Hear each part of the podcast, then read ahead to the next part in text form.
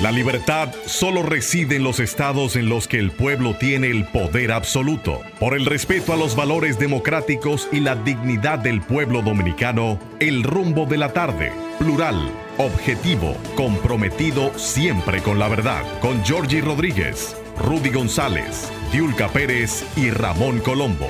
Los poderosos ya están en el aire. Buenas tardes, República Dominicana.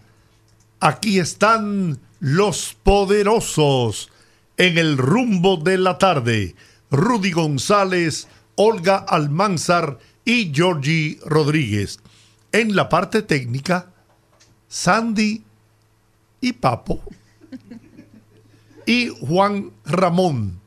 Estamos en Rumba 98.5 FM en la capital dominicana y Premium 101.1 FM allá en Santiago. Santiago es Santiago, ¿eh? la ciudad corazón para toda la región del Cibao. Con nosotros, uno de los verdugos del derecho en el país. Diga, ya te puedes retirar, Valentín, ¿eh? Valentín Medrano. ¿eh? Estaba esperando eso para ir. bueno, buenas tardes, amigos. Y también darle la bienvenida a Rudy Rudísimo, Rudy, González. Rudy está rudo. él, pertenece a la escuadra de los rudos. Y lo demostró. Sí, buenas tardes, Giorgio. Buenas tardes, Valentín. Qué bueno que nos acompaña en el estudio. Buenas tardes, Olga, Sandy, Juan Ramón, amigos que están con nosotros en esta hora, como cada tarde, en Rumba 98.5. Ven, Valentín, ven, ven, dile a Rudy lo que tú querías decirle, ven. Dilo, dilo. No, haga, no haga. No amague, no amague. haciendo buen vista. Sí, no. Ahí está Valentín Medrano. Adelante, ilustre. How are you, my darling? Ay Dios, ay Dios mío, ahora sí fue. ¿Cómo se inglés? Oye, óyelo ahora en francés. No, no, nosotros estamos encantadísimos, Rudy, de verle eh, vivo, viable y sano. Gracias a Dios. Eh, aquí en este programa eh, se sentía en, en, todos los espacios prácticamente. Era una situación misal, así como un asunto de misa casi un tedeum y ruegos y oraciones y rezos por la salud de Rudy González. Y qué bueno, de verdad qué bueno, Rudy, qué bueno que todo haya salido bien. Eh, y qué bueno que también esto, esto haya sacado a relucir, haya, haya puesto de manifiesto, Olga, eh, don Giorgi, la gran cantidad de personas que aman a, a Rudy. Sí el sentimiento sincero, sano de estas personas que compueblan, además que demostraron también la calidad humana. Yo no sabía que, don Giorgi era tan bueno. Yo sabía que él era bueno, pero no, no, sabía que era tan extremadamente noble, bueno, de corazón. Una persona sumamente... Y obviamente en el caso de Olga no es así, porque en el caso de Olga yo sí, sí, sí lo sabía, porque Olga y yo tenemos una larga data de participación eh, afortunadamente. Afortunadamente. Pero, pero de verdad que este equipo de, los poderosos eh, son indiscutiblemente personas de una valía, de unas condiciones humanas eh, simplemente inconmensurables. Eh, felicito, de verdad me siento muy a gusto de, de, de cuando en cuando. Simplemente simplemente con el, roce humano que recibimos a diario, que la interrelación que tenemos aquí cuando uno llega, el otro se va, eh, los comentarios, los abrazos, eh, las salutaciones, eh, y, y, entonces después llegar al convencimiento claro de las condiciones humanas, del denuedo, del sacrificio, de la entrega y la solidaridad de estas personas, simplemente uno dice, valió la pena existir en este tiempo y compartir con ustedes este, este vagón del tren de la vida. Solamente eso y decirle au revoir, monsieur.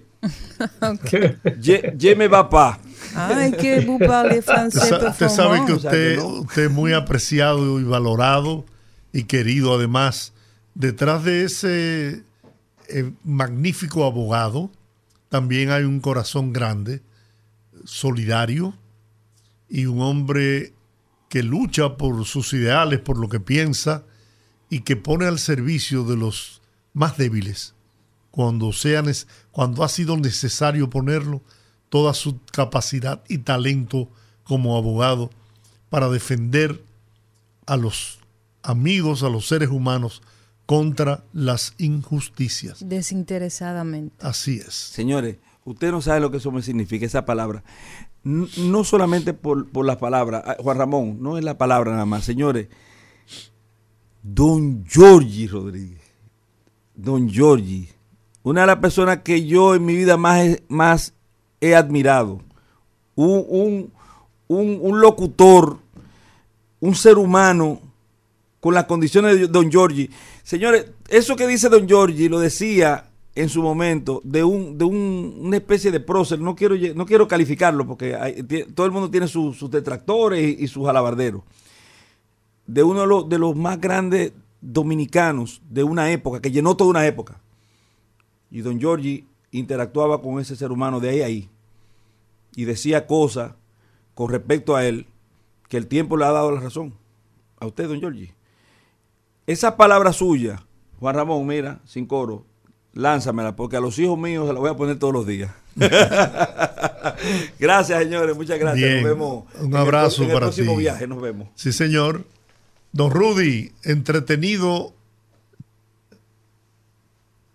El presidente, el presidente viajó esta mañana a Guyana, inaugurando la embajada dominicana en ese país y una comisión, una amplia comisión, delegación que le acompaña para tratar de eh, implementar relaciones tanto diplomáticas como comerciales con ese hermano país.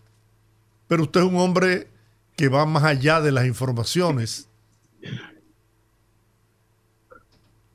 Claro, estaba viendo, precisamente eh, repasando y buscando lo que ha sido, ya más detalles de lo que ha sido en los últimos 3, 4 años el boom en Guyana, el boom económico en Guyana. Porque Guyana eh, saltó a la palestra internacional, principalmente en América Latina, cuando pasó a ser el país que multiplicó, no solamente duplicó en inicio lo que es el, el, el, ingreso per cápita de los guyaneses, sino que multiplicó todo lo que es la operación, el PIB y todo lo que es la, el movimiento de la economía de una nación enclavada ahí, escondida. Yo recuerdo de Guyana en el libro de Papilón. Papillón fue el primer libro que yo, de los primeros libros que yo leí completo en mi vida, teniendo apenas 12, 13 años. Es la historia de un hombre que era terrible y estaba involucrado en, en problemas, en problemas eh, eh, de delitos y eso, y fue confinado desde, desde el imperio, fue, fue confinado a cumplir una pena de prisión en las selvas de Guyana y aquello era el verdadero infierno.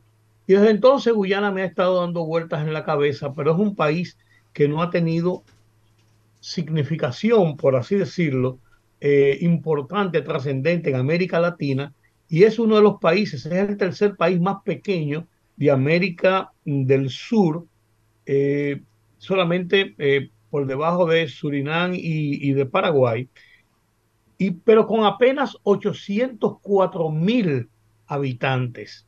Pero ¿qué pasó en Guyana? Es una, una población allí enclavada en la frontera con Venezuela y parte pegado ahí con Brasil, Surinam y una parte que da al Caribe, pero allí como un pueblo languideciendo y muriendo hasta que en el 2015, fruto de unas investigaciones petroleras, oh, se halló petróleo. Y en el 2019 ya la explotación de petróleo que se había iniciado con acuerdos con la Epson para la, eh, exploración, comenzó a producir y hoy Guyana está ubicada entre los cuatro principales países, dice que el cuarto y que puede seguir aumentando, países productores de petróleo del mundo. Señores, oigan de lo que estamos hablando. El ingreso per cápita era de y subió inmediatamente a 5 dólares y pico en el 2019 y hoy se ha multiplicado más del doble. un país que apenas producía, tenía producciones de oro, de bauxita, de diamantes, pero con muy poca tecnología para su explotación, era algo rural, no era, era un país ahí viviendo, eh, desenvolviendo entonces yo creo, y hago, hago estas referencias de lo que se está convirtiendo Guyana para América Latina, el potencial económico de lo, y a los que lo piensen como le dé la gana, que lo piensen como le dé la gana, porque aquí una vez comienzan a etiquetar gente por lo que dice, de lo atinado que es el viaje y la presencia de República Dominicana en Guyana de establecer unas relaciones directas con una embajada, relaciones diplomáticas y comerciales, viajar a ese país con una comisión técnica de funcionarios del gobierno y de empresarios invitados para comenzar a abrir camino en las negociaciones de lo que apunta a ser una de las principales economías de eh, América en, ya en poco tiempo, desde que se consolide este tema de la explotación y las riquezas petrolíferas que ha eh, logrado descubrir y explotar Guyana. Entonces yo creo que uno pensaba, yo incluso pensé cuando vi la información de buenas primeras, ah, pero mire, este, este, este viaje no fue inventado de buenas a primeras. O sea, estamos, estamos teniendo, Rudy, estamos teniendo problemas con... ¿Qué se buscaba detrás? Estamos teniendo problemas con el... Con el Internet. El Internet. Estamos teniendo problemitas de conexión y se escucha interrupción en la, en la transmisión del Zoom. Vamos a, a revisar esta parte para poder seguir el análisis con Don Rudy pero ciertamente es importante el... Estoy cambiando a una red. se escucha mucho mejor ahora. Sí, ahí se, escucha mucho mejor. Está frisado. Vamos a esperar que haga la conexión Don Rudy para continuar. Pero sí, sí, eh, veo... ¿Me están oyendo ahora? Muy bien. Muy bien. Ok, cambié de, cambié de plataforma de internet. Yo tengo la ventaja, la suerte, de tener dos plataformas de internet en la casa porque yo tengo tres hijos estudiantes universitarios y una esposa que lo que trabaja directamente todo es, con tecnología e internet y si no tengo un internet rápido aquí ni yo puedo hablar por teléfono. bueno, confieso. Entonces, entonces lo que decía, yo no sé si se llegó a, escuchar esto, me preocupé el, el potencial económico que es Guyana para América Latina y para, para para todo lo que es eh, eh, el relanzamiento de una economía eh, importante y trascendente en los próximos años. Guyana, con este descubrimiento de petróleo, la ha catapultado, vuelvo y digo, a el cuarto país de mayor producción de petróleo en este momento por su potencial en el mundo. Inclusive, junto con Estados Unidos y Qatar, haciendo competencias allí. Eh, y su, visión de ser un país que va a incidir en negocios, en, muchas operaciones, en muchas inversiones en América Latina, eh, se, ve, se, ve venir. Entonces decía y comentaba que algunos dirán en un momento determinado, eh, buscarán etiquetar a alguna gente, porque cuando uno dice alguna cosa de lo que piensa, etiquetan. A mí me da trespito, porque yo sé, yo, sé muy bien lo que yo pienso, lo que yo, lo que yo quiero decir. Además, tú, tienes, tú tienes etiqueta de fábrica. sí, señor. Sí, señor. Y, no barajo pleito. En ese sentido. Eh, yo creo que fue una gran visión del presidente de la República, Luis Abinader, en emprender este camino de establecer relaciones económicas y diplomáticas al más alto nivel con Guyana. Y uno se preguntaba, ¿pero por qué vaya a buscar a Guyana? Así cuando se, cuando se mencionó. Yo me preocupé en buscar y entré a, ver qué es Guyana, qué está pasando en Guyana, qué se puede buscar en Guyana, a, pesar de lo que uno había oído en los últimos dos, tres años de cómo la economía de Guyana se ha convertido en la principal economía de América a propósito de sus hallazgos de petróleo y su producción petrolera, que está todavía en ciernes, porque fue apenas en el 2015 cuando se descubrieron estos pozos petroleros por parte de la Exxon y en el 2019 cuando comenzó una explotación ya en firme eh, eh, de ese petróleo. Entonces, ¿qué pasa con Guyana? Yo creo que haber llegado a Guyana en este momento, establecer una embajada de la República Dominicana en Guyana, o sea, con relaciones formales, diplomáticas y económicas, llevar empresarios, ir con empresarios, ir con funcionarios del gobierno ligados principalmente al área de producción y empresarial del Estado Dominicano, con ejecutivos periodísticos, para que, vean, para que vean esta apertura. Yo creo que es una decisión sabia y que no apunta a otra cosa que no sea redundar en beneficio para República Dominicana.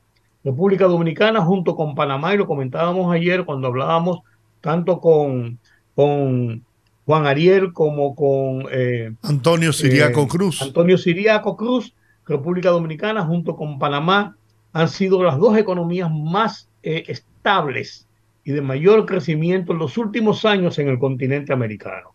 Y ver esta situación de hacia dónde apunta la República Dominicana con una visión de, de, continuar expandiendo sus, sus, sus, negocios, sus visiones, sus inversiones, creo que es acertado.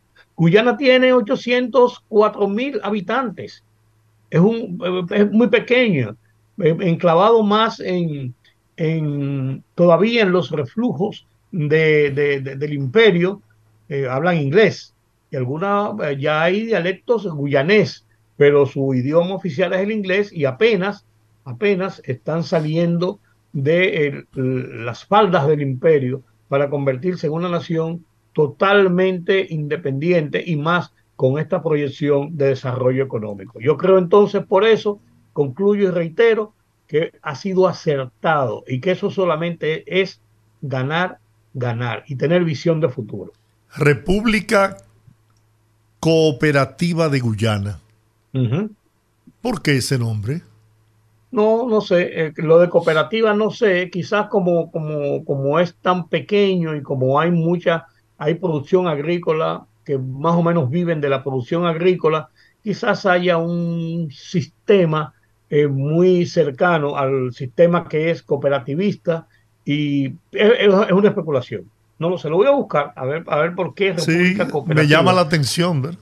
pero, es. pero es interesante, es interesante y yo creo que, yo creo que eh, va, se va a hablar de Guyana de aquí en adelante o ya de estos años en adelante eh, como una nación importante en el continente. Yo creo que expandir relaciones bilaterales siempre es positivo y sobre todo esa parte de ese resurgir económico que ha tenido Guyana. Yo creo que el hecho de nosotros tener presencia en esa en ese país nos hace partícipes de cualquier oportunidad que pueda darse en relación de materia en materia de comercio. Yo creo lo mismo que dice Don Rudy, apoyo completamente ese ese aspecto, ese análisis, porque creo eso, creo que el presidente Luis Abinader tiene un plan en relación a, este paso de, establecer relaciones con Guyana, sobre todo porque es un país que comienza a manejar sus riquezas. Eh, a tal punto que pasó de ser un país con una pobreza eh, que mucha de su población, por su población que es muy poca, estaba por debajo del límite de la pobreza y en 2001 se da este boom de la economía y de pronto sus importaciones suben hasta un 23%, producto precisamente de cómo mejora pues la vamos a decir los los índices de, de seguro en relación a ese tema del petróleo. Y yo creo que eso es importante. Yo creo que un país como el nuestro que tiene un grave una grave dependencia en ese, en ese sentido, si tiene que ampliar, y creo que no es la primera vez que el presidente Abinader hace algún tipo de iniciativa en relación a, buscar nuevos nuevos eh, países o acercarse a países con el tema de los hidrocarburos. Recordemos un viaje hace poco que también hizo, no recuerdo exactamente a qué país fue, pero también el tema era sobre los hidrocarburos. Yo creo que el presidente eh, tiene una idea, creo que la está ejecutando y como dije, con este problema que tenemos nosotros de un petróleo, un petróleo caro, una economía que a veces se mueve al ritmo del, del precio del petróleo, tener opciones es importante para un país como nosotros y ese tipo de acercamientos pues redunda en beneficios para, para el país. No hay dudas de que el presidente Luis Abinader tiene visión de futuro y, lo, oye, y lo, y lo destaca el hecho de que incluso está apostando a la instalación de plantas de energía renovable. Ya tenemos. está, hablando, está, hablando, en Guyana de financiamiento para la construcción y construcción y financiamiento de una refinería en República Dominicana. Me imaginé. Me lo imaginé.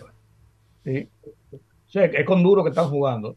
Mira, hoy, estos datos y, tú me dirás, eh, Guyana eh, se proyecta en este momento, para este año, como el cuarto productor de petróleo en alta mar del mundo, por delante de Qatar, Estados Unidos, México y Noruega. Miren esto, señores, lo que estamos hablando. ¿eh? No, no, no, no, no es un disparate. Y oye, oye, oye estos datos. Oye estos datos. Actualmente la producción para este año se prevé en 380 mil barriles diarios de petróleo y se establece que en el ritmo que va se incrementará a 1.2 millones de barriles diarios para el 2027, o sea, para dentro de cuatro años. O sea, eh, es que lo va, eso lo va a convertir en una en una potencia económica. Un económico tremendo, claro. claro Hay que, besarle la mano. Eh. Estamos apostando, estamos apostando eh, en seguro y estamos apostando a tiempo.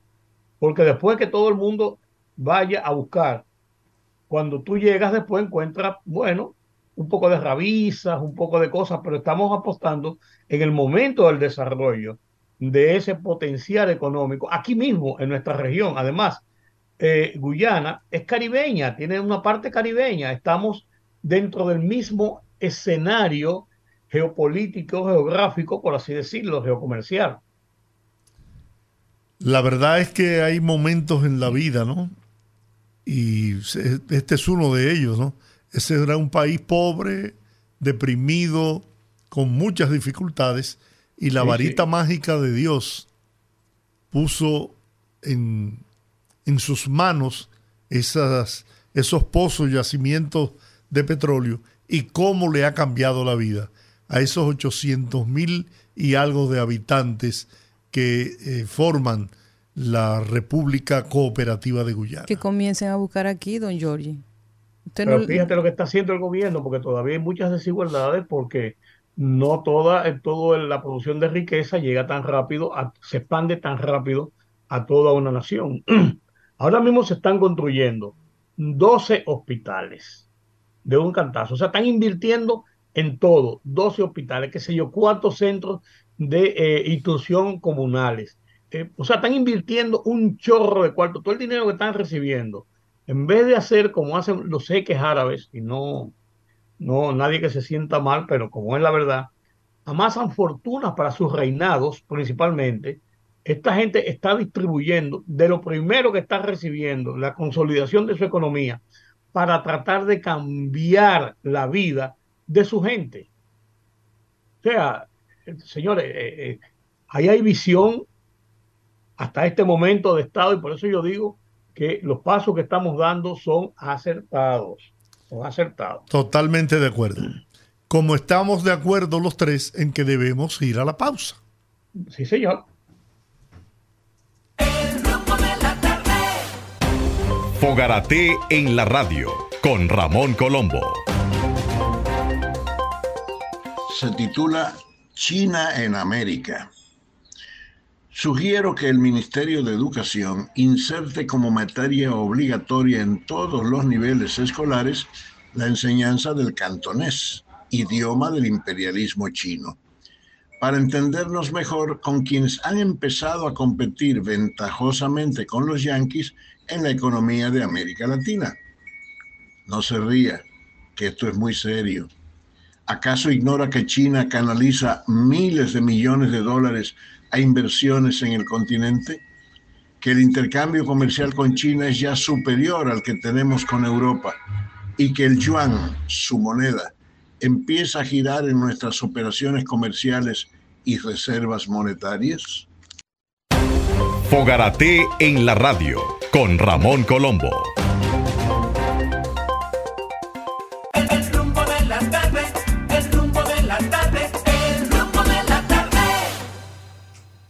Bueno, estamos de regreso en el rumbo de la tarde, los poderosos. Vamos a, tratar un tema que hoy ah, hemos eh, amanecido, ¿no? Con una importante decisión del Banco Central y la Junta Monetaria. La Junta Monetaria. Y se trata de que la Junta Monetaria aprobó medidas de estímulos económicos por 94 mil millones de pesos, luego de que el Banco Central anunciara la disminución de la tasa de política monetaria de 8.50 a 8 anual. La Junta Monetaria en su reunión de este jueves aprobó un conjunto de medidas de provisión de liquidez, repito, por 94 mil millones de pesos, orientadas a promover el flujo de financiamiento en condiciones favorables hacia los sectores productivos y los hogares dominicanos. Estamos hablando de tasas que no excedan el 9% de interés. Y ese Fondos que están siendo sacados del 2% de los pasivos del encaje legal. Correcto. Entonces, para tener más luz sobre este tema, contamos con el experto en economía aplicada y regulación bancaria, Jesús Geraldo Martínez, que se acaba de caer la llamada.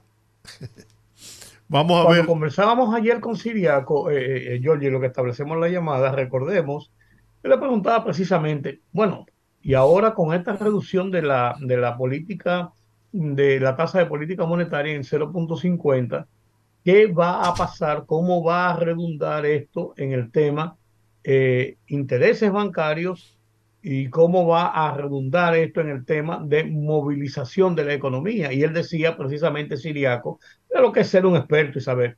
Tienen que venir, por ahí deben venir una serie de medidas que van a dinamizar la economía, porque es lógico.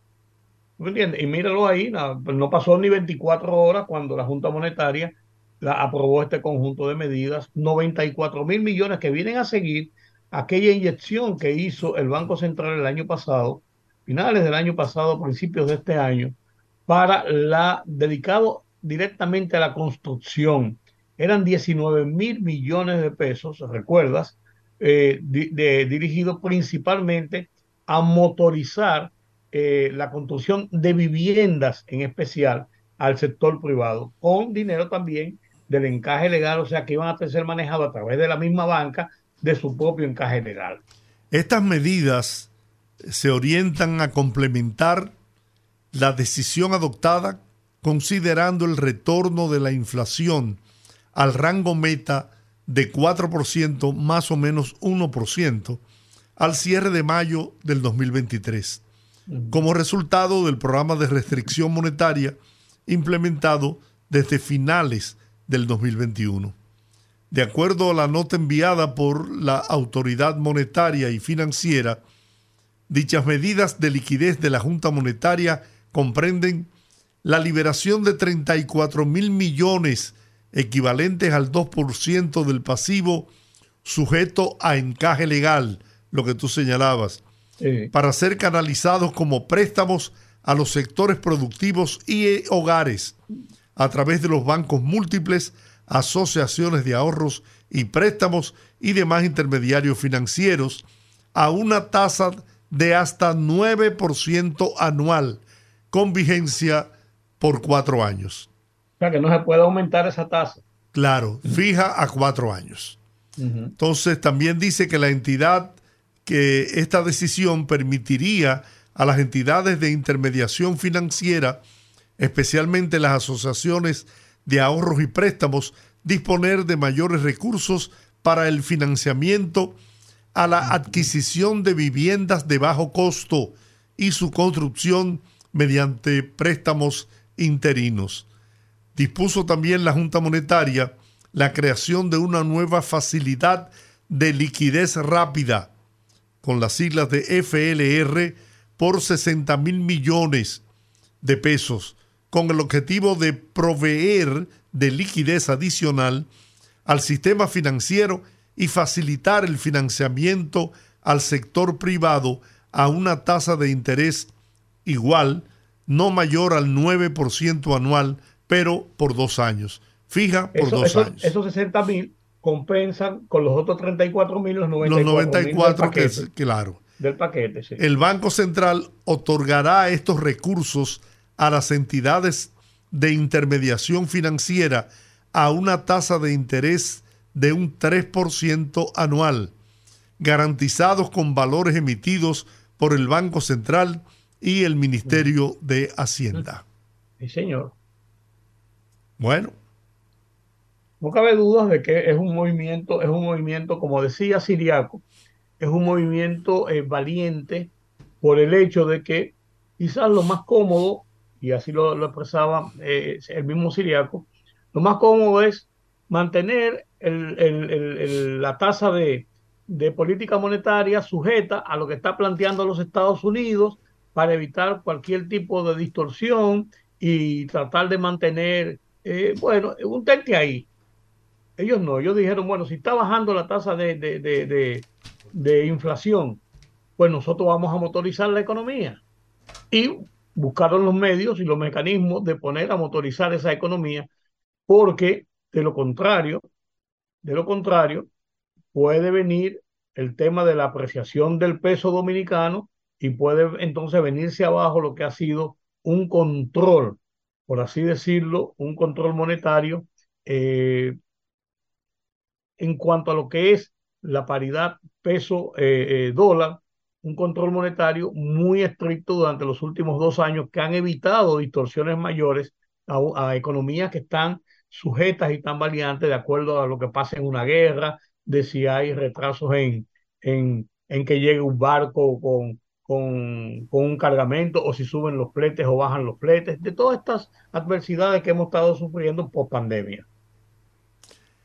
Dice también el Banco Central que estas facilidades compensarían el retorno de los recursos otorgados por el Banco Central durante la pandemia del COVID-19. Vale destacar que a la fecha ya han ingresado al Banco Central de la República Dominicana unos 14 mil millones de pesos. 114 mil. 114 mil millones de pesos de estas facilidades, lo que ha contribuido a una desaceleración importante en los agregados monetarios. La aprobación de este programa de estímulo monetario, según el BC, procura acelerar el mecanismo de transmisión de la política monetaria para generar una disminución más acentuada en las tasas de interés del mercado en los próximos meses y una mayor dinamización de la actividad económica. Destaca que los modelos de pronósticos del Banco Central de la República Dominicana indican que aún con la implementación de estas medidas de estímulo monetario, la inflación se mantendría dentro del rango meta del 4% más o menos 1% en el horizonte de política monetaria. O sea que no hay eh, mayores riesgos de que se pueda aumentar, que pueda incrementar la inflación a producto de estas medidas que ha adoptado el Banco Central y su Junta Monetaria. Al contrario, va a dinamizar la economía. Van a dinamizar la economía en el tenor de lo que había señalado a la salida de la reunión de los eh, ministros de gobierno, eh, que presidida por el presidente Luis Abinader, de que ciertamente en los últimos tres meses la economía dominicana había decrecido, se había disminuido, pero que se iban a adoptar medidas porque esa disminución de la economía fue como consecuencia del ajuste en política monetaria que hiciera el Banco Central. Pero mira, recuperamos la comunicación con el experto en economía aplicada y regulación bancaria, Jesús Geraldo Martínez. Buenas tardes. Jesús, ¿estás en la línea? Sí, estoy en línea. Perfecto. Buenas tardes, Jesús. Buenas tardes. Jesús, esta, esta medida que es reciente, es de apenas unas horas, en donde la Junta Monetaria aprueba eh, medidas de estímulo monetario por un valor de 94 mil millones para financiamiento a sectores productivos y hogares a bajas tasas de interés. ¿Cuál es tu lectura sobre esa decisión? Mire, la lectura de esa decisión de la Junta Monetaria, primero es que es muy acertada, sobre todo porque la economía dominicana en los primeros cuatro meses del año ha crecido poco, si conforme a las últimas informaciones publicadas del Banco Central, de enero a marzo estaba creciendo en, un, en apenas 1.4%. ¿Qué va a hacer esta medida? Que va a estimular en lo que resta del año a todos los sectores productivos y a los hogares, porque ahora si usted iba a comprar un carro a una tasa de un 15, de un 18%, va a tener la facilidad de un 9%, quizá una tasa de un 15 un 9, o, o un 20%, muchas personas no podían pagar el costo, la mensualidad de ese carro, pero a través de ese carro hay muchas empresas que se mueven, igual también las personas que querían adquirir una vivienda, que estaban limitadas solamente a vivienda de bajo costo, a un 9%, a 5 años, ahora pueden adquirir cualquier tipo de vivienda, no solamente de bajo costo, sino viviendas normales a una tasa de un 9%, que es mucho y eso va a permitir a mucha gente adquirir su casa nuevamente. Igual también los sectores de microfinanza, todos los, el sector agricultura, el sector de turismo, los sectores productivos, la pequeña y mediana empresa van a poder adquirir. ¿Qué es lo que va a pasar? Que muchas personas ahora van a pedir que le reestructuren su crédito o van a tomar un crédito en una entidad y lo van a pagar en otra. Pero la medida es muy atinada porque va a permitir dinamizar la economía en los que queda del año en la República Dominicana. El hecho de que esta, eh, este financiamiento estén, tenga límites en el tiempo, ¿no? Eh, en el caso de la vivienda, dice que eh, fija esa tasa fija a cuatro años. En, el otro renglón de la producción, a dos años, eh, tasa fija a dos años. Déjeme decirle que es una medida eh, también atinada. La vivienda a cuatro años, la tasa de interés pueden ser revisadas cuatro, dentro de cuatro años, pueden ser que se mantengan las mismas condiciones. A nivel de los sectores productivos, hay que destacar que el próximo año puede haber un cambio de gobierno, pueden haber cambios de las autoridades y se le está dando la flexibilidad Generalmente lo que pasa, si se mantienen las mismas autoridades en el Banco Central, es muy probable que esa tasa de interés se mantenga porque en dos años volver a cambiar las condiciones de un préstamo es muy difícil. Es muy eh, y es probable, como ha pasado y se revisa la historia, que esa tasa de un 9% no solamente se mantenga en dos años, se mantengan por dos años adicionales o por un año adicional y en su momento deberán las autoridades correspondientes tomar la decisión. Rudy. Eh, conjuntamente con, esta medida, esta viene siendo como la segunda parte de la decisión de la reducción del 50, de 50 puntos en 0.50 en la tasa de política monetaria, que apuntaba inmediatamente en la idea, en la mente de mucha gente, principalmente inversionistas, de que esto iba a producir una reducción en las tasas de intereses bancarios. Nos decía el economista siriaco Antonio Cruz ayer que esto toma un poco más de tiempo. Así es. Entonces, entonces esta medida, ¿en qué tiempo esta medida podría comenzar a surtir efecto en la economía? La medida que se ha aplicado ahora de esta inyección de, de los 94 mil millones de pesos. ¿Podría compensar el tiempo que dilate la reducción de las tasas de interés? ¿Cómo, cómo, cómo se maneja la banca, el mercado bancario en este sentido? Hay que tomar en cuenta, quizás eh, cuando Siriaco habló de esa, de ese, hizo ese comentario, el profesor Siriaco, no tenía estos nuevos elementos de que iban a liberar 94 mil millones. No, no, no, claro, no se sabía, no, se sabía, claro. Yo tengo un artículo para mañana donde yo doy una serie de consejos, tanto para los deudores y los depositantes, y ahí hablo de que gradualmente iban a bajar las tasas de interés. ¿Qué hacer ante ese escenario? Entonces, ante este escenario, los deudores ya van a tener intereses, eh, dinero barato, y eso va a entrar directamente a los sectores productivos. Y te preguntaba que más o menos en qué tiempo esto se eh, hace No, no, eso ya desde las, ya eso está aprobado por la Junta Monetaria, ya simplemente es el mecanismo, ya es un dinero que la semana que viene ya el Banco Central va a empezar a liberarle esos recursos a los bancos conforme ellos lo vayan a sollicitando.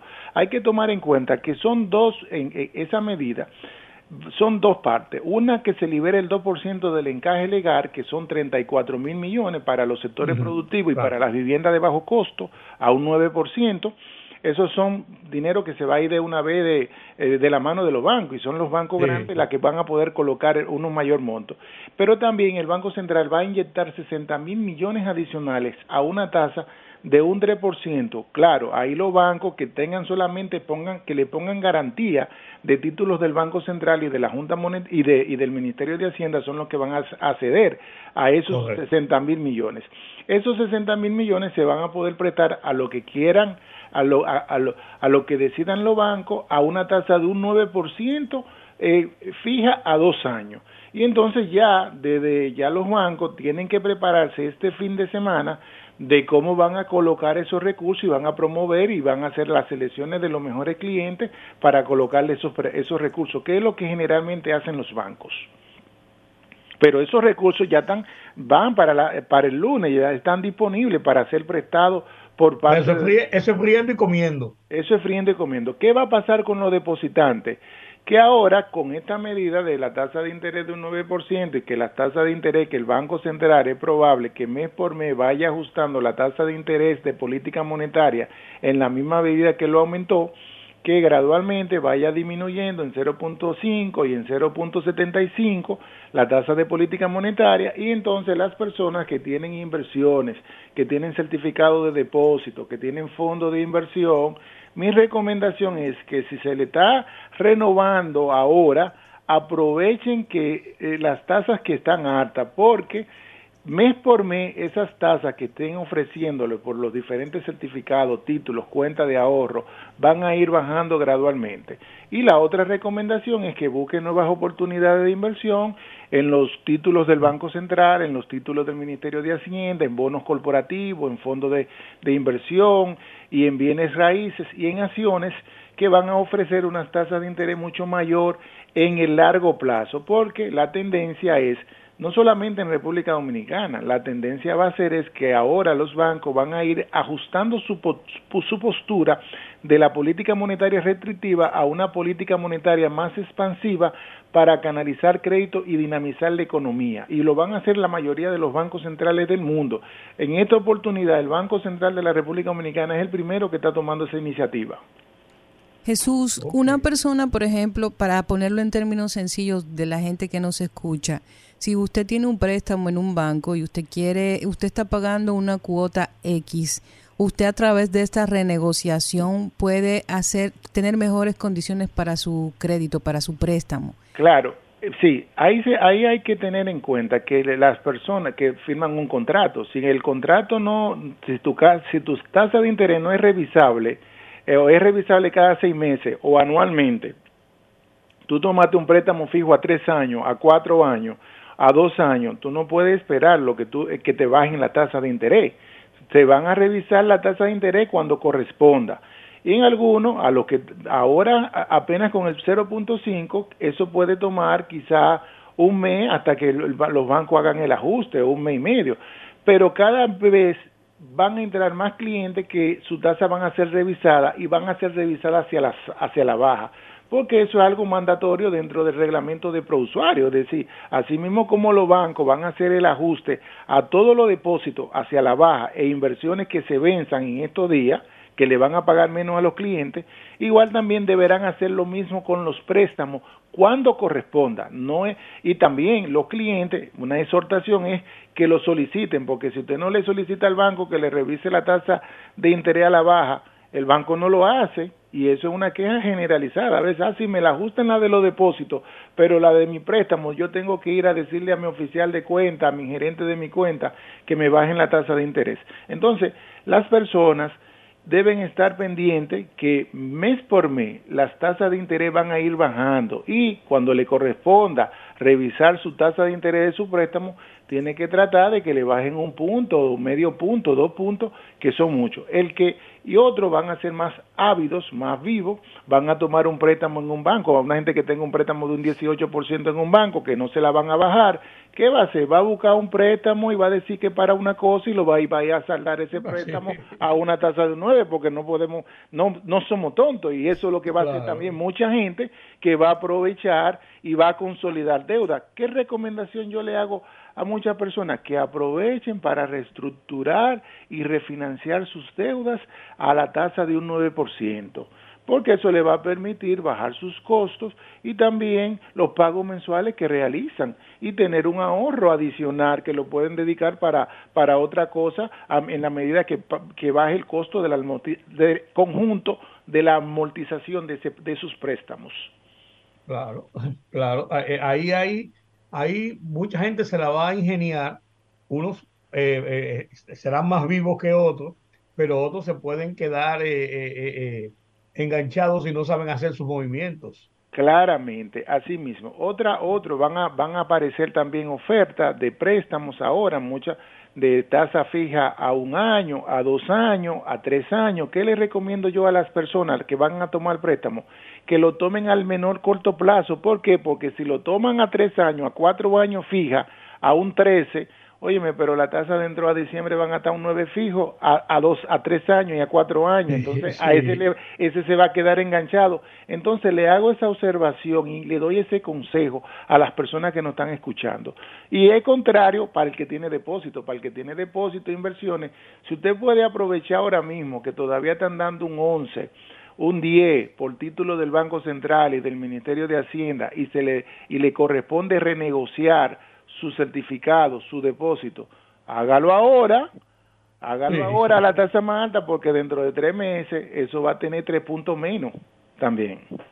Correcto. Bueno, buenísimas esas recomendaciones, de verdad, que más claro de ahí ni el agua. Si usted tiene un crédito, si usted tiene un préstamo y usted quiere mejores condiciones, revise, pida su contrato al banco. Si no lo tiene, ellos tienen que dárselo. Puede renegociar esa deuda a mejores condiciones y aprovechar este beneficio que acaba de pues estar disponible para la economía dominicana. Así es. Totalmente, totalmente. Muchas gracias. qué buena, qué buena, qué buena explicación, qué didáctico, qué, qué, buenos consejos ante una, porque la gente se aloca, no hay mucho cuarto en la calle, vamos a buscarlo. Espérate, vete al paso. vete al paso. Así es, y va a tener un efecto muy positivo porque eso va a dinamizar la economía. Desde el que tiene un microcrédito, porque ahora las entidades que prestan a microcrédito también tienen que ajustar las tasas de interés a, a la baja y eso va a hacer un impacto, va a crear más empleo y esas previsiones que le habían hecho para la economía dominicana que iba, que iba a crecer en torno a un 4%, va a haber que revisarla dentro de tres meses porque lo que va a hacer que la economía va a despegar y eso se va a sentir en todos los sectores y en todo el comercio y, y generalizado. Claro, claro, así mismo es, así mismo es. Bueno, qué, buena, qué buenas explicaciones. Muchísimas gracias Jesús Geraldo Martínez, experto en economía aplicada y regulación bancaria. Si quieren leerlo, si quieren saber todos estos datos y tenerlos guardados, usted lo busca mañana en acento. Ahí van a estar todos los artículos de Jesús Geraldo que son buenísimos. Yo aprendo muchísimo con él, así que haga lo mismo, vaya y léaselo. Muchísimas gracias Jesús. Gracias a ustedes siempre por el honor de darme la oportunidad de participar con ustedes. Feliz tarde. Qué bueno. Qué bueno, gracias, igual para ti. Bueno, yo creo que la explicación es bastante clara. La gente que no se vuelva loca y los vivos que aprovechan muchas veces estas condiciones que da la autoridad en, en momentos de crisis, que sean bien supervisados y que sean bien aprovechados estos recursos, porque lo que se busca es precisamente revertir los problemas que generan las crisis de la economía y además de eso, eh, provocar, provocar que el dinamismo de la economía nos garantice mejores perspectivas en lo que resta de este año para ponerle un, un, plazo en el tiempo, por así decirlo. Mira, para mí esa es una muy buena noticia. Claro. Porque yo tengo que comprar un vehículo para sustituir, pues, para sustituir al ahogado. Al anfibio. De noviembre 4, fue 4 de noviembre. 4 de noviembre, fatídica fecha. Sí. ¿Cómo, ¿Cómo, olvidarlo? Sí. Entonces, bueno, esa tasa es interesante ahora. ¿Sabe qué pasa también? Pero mira cómo cada uno hace su reflexión de su situación individual o colectiva o de grupo. Porque así es que debe verse la cosa, Georgie. Sí, así es. Bueno. Y hablando de taza, se partió la taza. Se rompió la taza. Vámonos a la pausa.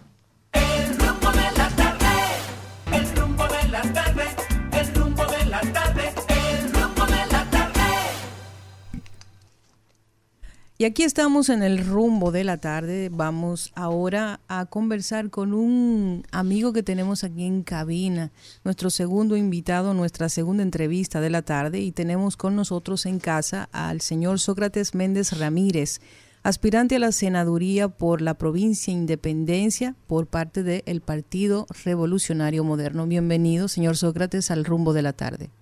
Un placer, eh, muy honrado de estar aquí al lado de dos eminencias del periodismo dominicano.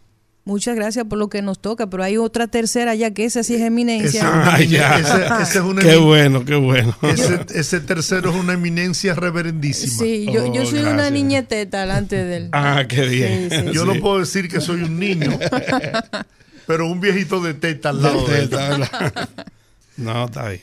¿Cómo, está la provincia Independencia? Esa provincia tan bonita, con tantas cosas lindas que ver. Yo soy una montuna y cada vez que tengo oportunidad me tiro al monte.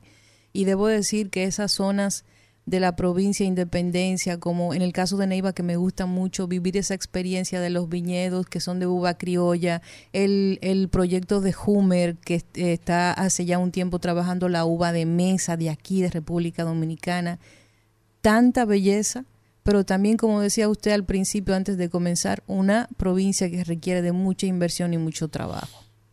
Mira, hablar del proyecto de Hummer allá en Bauruco. Tú sabes que Bauruco prácticamente es como una capital de la provincia de Independencia o de Jimaní, porque por muchos años eh, Jimaní pertenecía a Neiva Hoy los neiveros hablan que, la capital gastronómica en tema turístico y en tema de vino alrededor del lago Enriquillo es Neiva. Verdaderamente una de las provincias con más desarrollo en la frontera eh, es Neiva.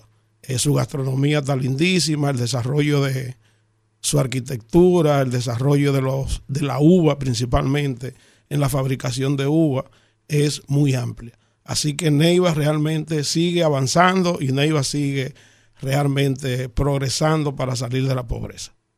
Yo vi que además de que usted tiene aspiraciones a la senaduría por la provincia, usted actualmente, y creo que es algo que tenemos que mencionar porque puede, puede hablarnos con, con propiedad acerca de muchos temas de la provincia porque está muy vinculado a varias, varias organizaciones. Actualmente es el presidente del clúster turístico de la provincia Independencia vicepresidente del Consejo Nacional del Comercio en la provincia de la zona fronteriza, enlace para el bloque sur de la Asociación de Mayoristas de Santo Domingo y secretario general del, Consejo Provincial de Comercio de Provisiones de Jimaní Malpaso. O sea que si hay alguien que pueda hablarnos... y además de eso es ingeniero de profesión y empresario.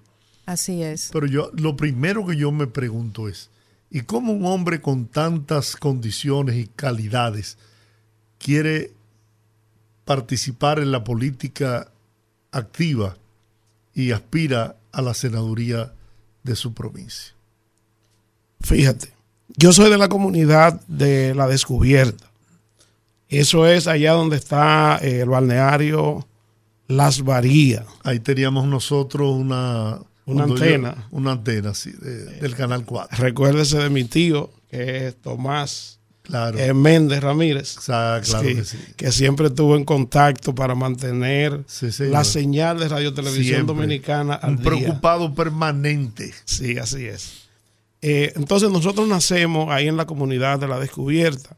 En los años, a finales de los años 80, nosotros venimos aquí a la Universidad Autónoma y cursamos la carrera de Ingeniería Civil, versión hidráulica. Pero mi familia realmente siempre ha sido comerciante. Yo desde muy joven tenía una ferretería que mi papá tenía allá en la descubierta y el que manejaba esa ferretería era yo. O sea, prácticamente cuando entré a primer teórico me la pusieron a mí y yo mantuve en esa ferretería como cuatro años. Después vine a la ciudad, eh, cursé la carrera de ingeniería civil, eh, hicimos unas cuantas empresas de ingeniería civil, pero en los años 90, 90 y algo, me casé y empecé a tener familia para allá. Eh, de ahí para acá he manejado varias empresas en lo que era la comunidad de la descubierta, que en la comunidad de la descubierta duramos de los años 90 como hasta el 2002. Allá teníamos supermercados, teníamos restaurantes, teníamos fábricas de blog y también tuvimos una compañía de ingeniería civil. Ahora mismo no vivo en la descubierta. Eh, yo resido ahora en Jimaní, porque en el 2002, con la devaluación de, de Hipólito eh, y el Banco Baninter, se inició en la frontera el mercado binacional con ese desajuste en los precios dominicanos de algunas mercancías.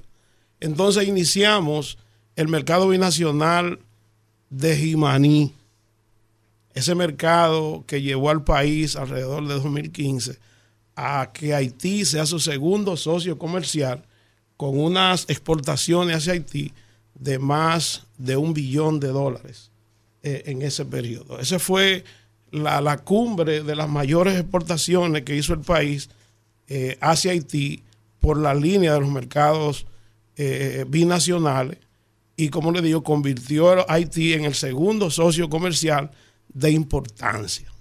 Ahora, ¿qué ha pasado con todos esos mercados?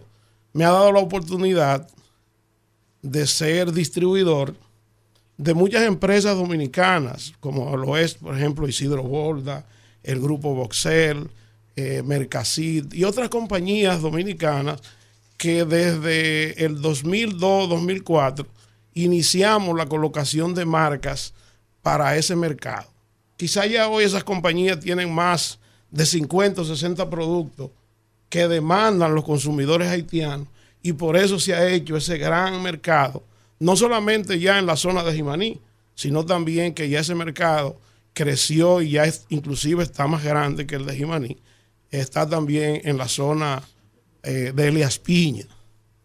Eh, ese mercado eh, a través de los años, porque estamos hablando ya que tenemos 20 años en el mercado de, de Jimaní, eh, le ha dado al municipio de Jimaní eh, un, una economía eh, diferente a los demás municipios, como lo es La Descubierta, como lo es Duvergé, como lo es Mella, que son municipios un poco de menos economía que lo que es el mercado de Jimaní eh, en materia de economía y en manejo de mercancía y en manejo de volúmenes eh, de dinero. Eso me ha permitido a mí pertenecer, por ejemplo, al CNSP. Eh, me permitió a mí también ser parte de la reactivación de la Cámara de Comercio de allá de Independencia, que no estaba en funcionamiento. También participé en la reactivación de la Cámara de Comercio de Elias Piñas.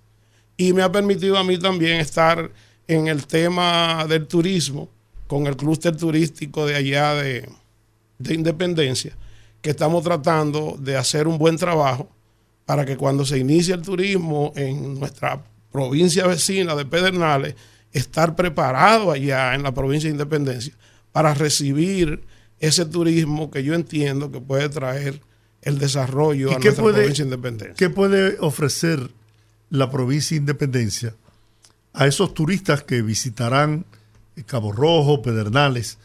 ¿qué atractivo hay en su provincia que pueda llamar y traer a esos turistas a visitarla?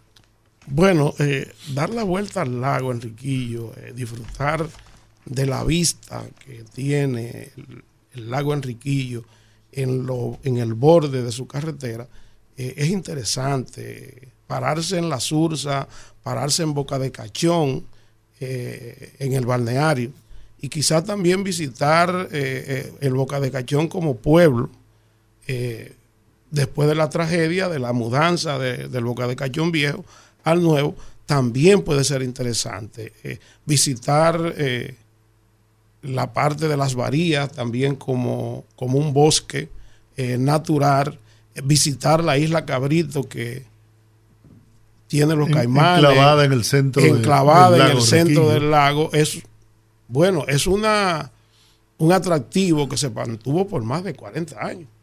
O sea, venían turistas de, Europa y de todos los sitios solamente a ver los caimanes en la isla Cabrito y a disfrutar de un viaje en bote. Y excursiones de la escuela. Yo fui con mi escuela ahí, ver las caritas también que están talladas en piedra, el lago. En ese tiempo nosotros teníamos un restaurante en Las Varías y le dábamos el servicio a todos los turistas que iban en ese tiempo, iban de, de Boca Chica, y iban de Higüey y todas las universidades, ya al final de la carrera de, hotelería y turismo, todos los profesores llevaban a los alumnos a visitar eh, las varías y a dar la vuelta al lago. Era interesante ver el turismo, pero eso era cuando no existía el turismo para el este.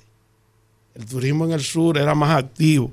Hoy ya el turismo para el sur está un poco abandonado, la carretera está mala, los policías acostados están en abundancia y hay muchos males que están afectando al turismo que hay que resolver. Pero tenemos ahora un presidente con una visión distinta, ¿no?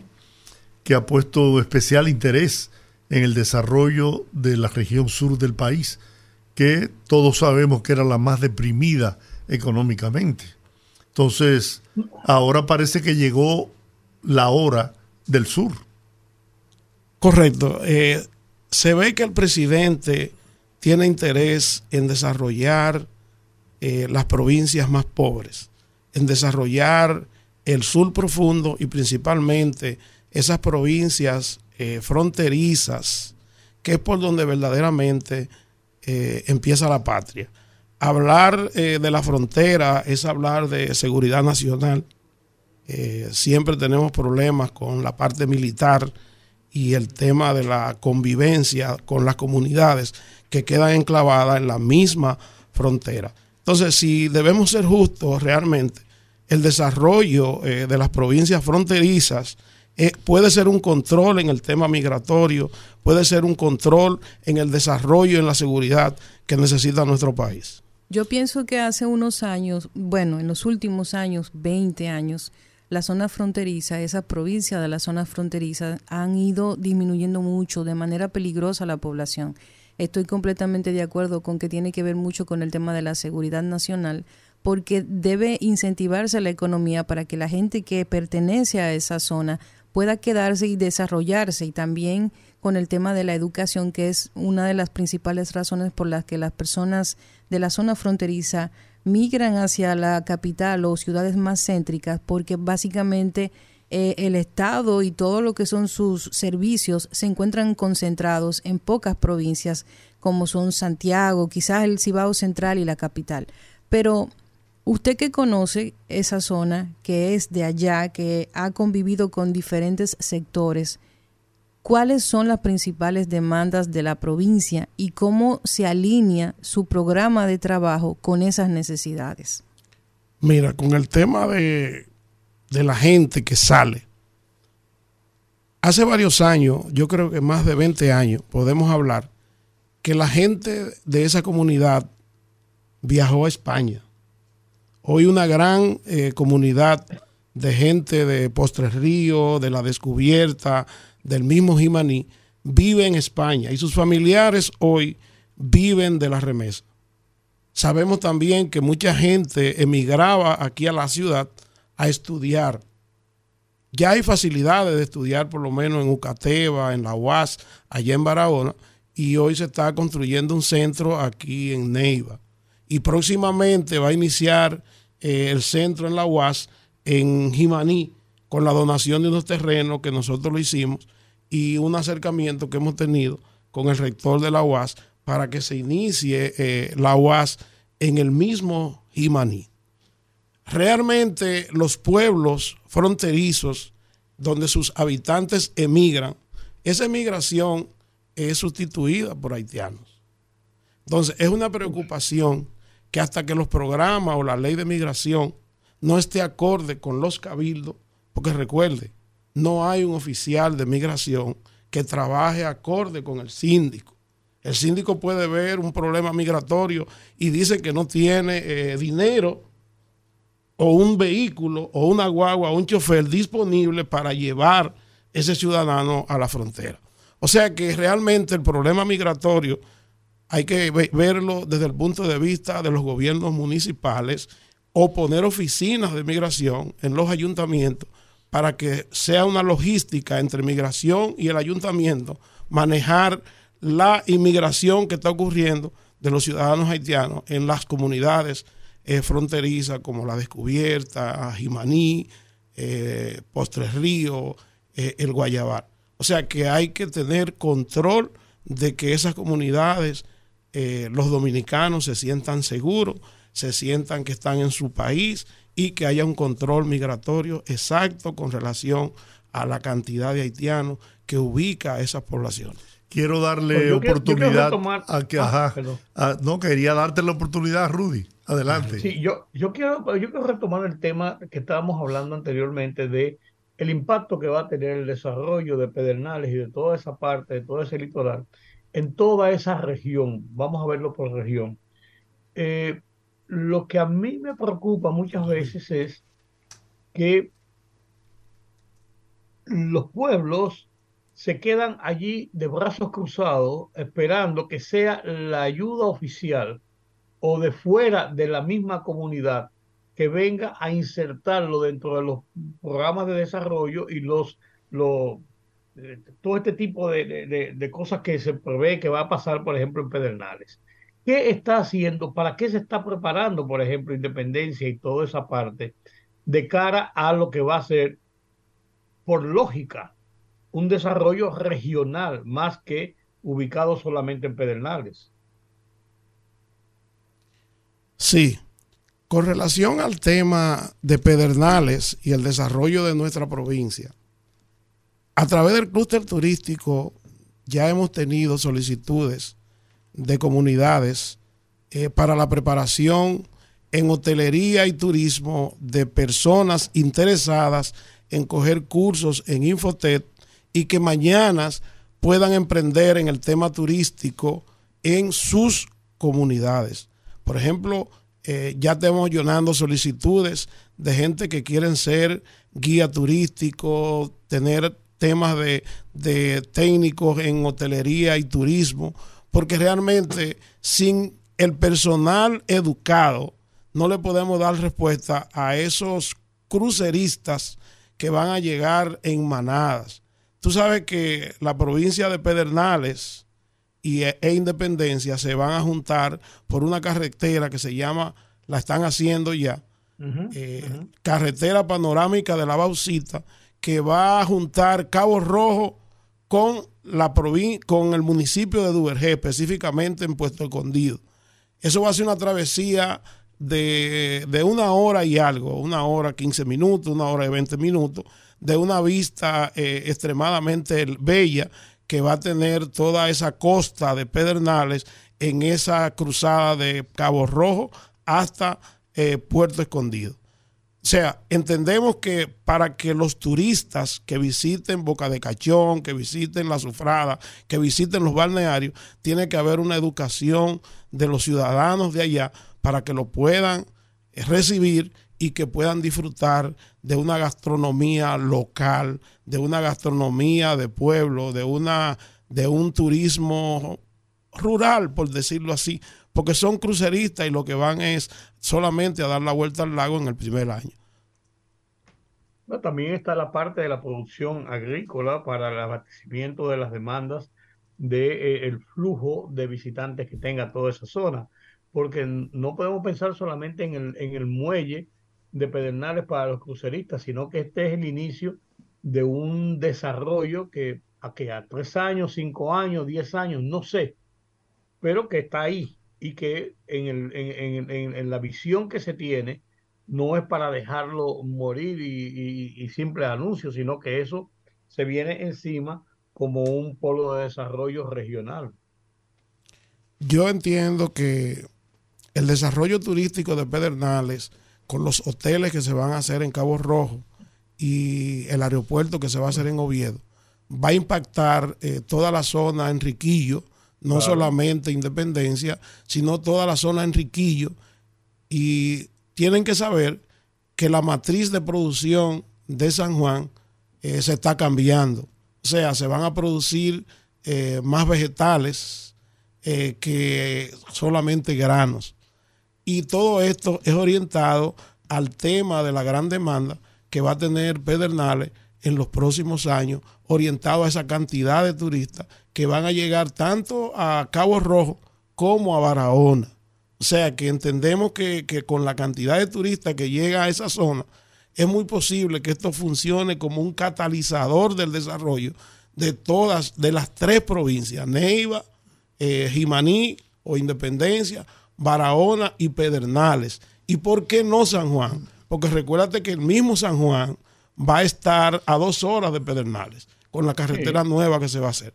O sea que hay oportunidad de desarrollo en los próximos años. Lo que pasa es que hay que tratar de que esas energías de esos ministerios que a veces son aisladas se conjuguen en una sola para lograr que las cosas se hagan en cada municipio en el momento que fue. ¿Qué, puede, ¿Qué puede usted lograr como senador para contribuir con el desarrollo y el progreso de su provincia? Porque el, al Congreso se va a legislar, ¿no? Y a, a supervisar, pero de ahí a, a, que se puedan lograr ejecutorias que vayan en beneficio de la provincia, salvo leyes que apunten en esa dirección, podría usted verse hasta frustrado. Bueno, recuerde la ley 2801 que Independencia no la aprovechó. Eh, la falta de desarrollo del empresariado y del comerciante o del emprendedor de independencia hizo que no se aproveche esa ley. Y después la burocracia que existía para tú obtener un permiso eh, en esa ley. Ahora se aprobó la ley 1221, eh, que tiene también 30 años, Ojalá que los independencianos podamos eh, aprovechar esta nueva ley eh, de incentivo eh, fronterizo. Le voy a decir algo, en las comunidades lejos y en las comunidades pobres, donde esas comunidades, como la provincia de Independencia, tiene pocos ministros de por allá, que tiene poca gente que le duele su gente esa falta de coordinación, porque recuerden, el senador va a legislar, pero el senador es el representante de su comunidad. El legislador es el representante de la provincia. Y si aparte de que tiene que legislar, tiene una cantidad, una masa de gente atrás que ha depositado su confianza en él y que confía en él que va a hacer las diligencias necesarias para que los diferentes ministerios hagan su trabajo en la provincia. Porque a veces da pena llegar a una comunidad, por ejemplo, de la colonia eh, que hizo Trujillo, todos saben cuál es, que está ahí entre Duvergé y Neiva. Es una comunidad agropecuaria, pero no tiene agua. Y ellos están viviendo en extrema pobreza porque no hay agua. Hace mucho tiempo se rompió un flume y las tierras de la colonia están sin agua. Pero todavía el reguío de la colonia es por inundación. No tienen un reguío por goteo y el agua no alcanza para todo. O sea que son pequeñas cosas que se pueden hacer para que esas comunidades, en función de sus fortalezas y sus debilidades, salgan a camino, sea en el tema agropecuario, sea en el tema turístico, sea en el tema educativo, sea en el tema comercial o en el emprendimiento pero no hay un legislador de los actuales, ¿verdad? Que le esté dando seguimiento al crecimiento y al desarrollo de sus comunidades. Está Eso bien. Tiene que ser día a día. Eso tiene que ser día a día, pero con una planificación. Yo he dicho, eh, ser legislador de una provincia pobre no lo pueden ver como una cosa personal. Debe ser un equipo de trabajo, una, una oficina del legislador que trabaje para desarrollar sus comunidades, no uno como persona. Yo le digo a las personas de por allá, este es un proyecto de equipo, este es un proyecto de familia, y en vez de ser un proyecto político, porque no soy un político tradicional, este es un proyecto de desarrollo para las comunidades. O sea, no lo podemos ver como una mala persona que tiene la responsabilidad de ir a legislar, porque yo creo que hay poco que ir a legislar a favor de la frontera. Eh, Bueno. ¿cómo están sus posibilidades eh, para lograr la candidatura al Senado de la República por el PRM? Ay, ¿Tiene competencia? tenemos competencia, claro. Le voy a hacer eh, la historia en un poquito ¿La va-. ¿Se la va a reservar el partido o la va a llevar a primarias? Sí, eh, fíjate. Eh, en el 2020, ¿por qué yo estoy en la política? ¿Verdad? Le voy a contestar. Sí, hombre, porque En el 2020, eh, no sé quién y cómo, ¿verdad? A mí me ofertaron la candidatura a senador. Pero en ese momento eh, yo no estaba en política porque, vuelvo y le digo, lo que soy es empresario, eh, dedicado a mis empresas y a la representación de las marcas que tengo para Haití. Y en ese momento yo tuve que decir que no podía. Porque no podía con la responsabilidad yo seguí con ese acercamiento porque yo soy realmente del PRM. Eh, primero era del PRD y cuando se forma en el 14 el PRM, pues me voy al PRM. Estoy ahí, pero como, con mis amistades, como militante, como dirigente, eh, como cooperador. Esa es mi posición dentro del PRM. Eh, pues gana Luis. Y yo sigo viendo la forma de gobierno de Luis, eh, su honestidad, su transparencia, su dedicación por el trabajo, su, su gobierno anticorrupción. Y Sócrates Méndez realmente comparte, disfruta esa forma de gobierno de Luis que a mí me encanta. O sea, esa transparencia, esa honestidad, ese manejo que él tiene con su familia y el manejo que él tiene con la corrupción, para mí eso vale mucho. Y por eso eh, Sócrates Méndez decidió tomar la candidatura. ¿Tenemos competidores? Claro que hay competidores. Nosotros iniciamos el proceso de tomar la candidatura en marzo de este año. Nosotros tenemos solamente en campaña tres meses. Éramos cuatro candidatos, o somos cuatro. Está Kennedy Vargas, que es viceministro De de, Deportes. de deporte, un político consagrado.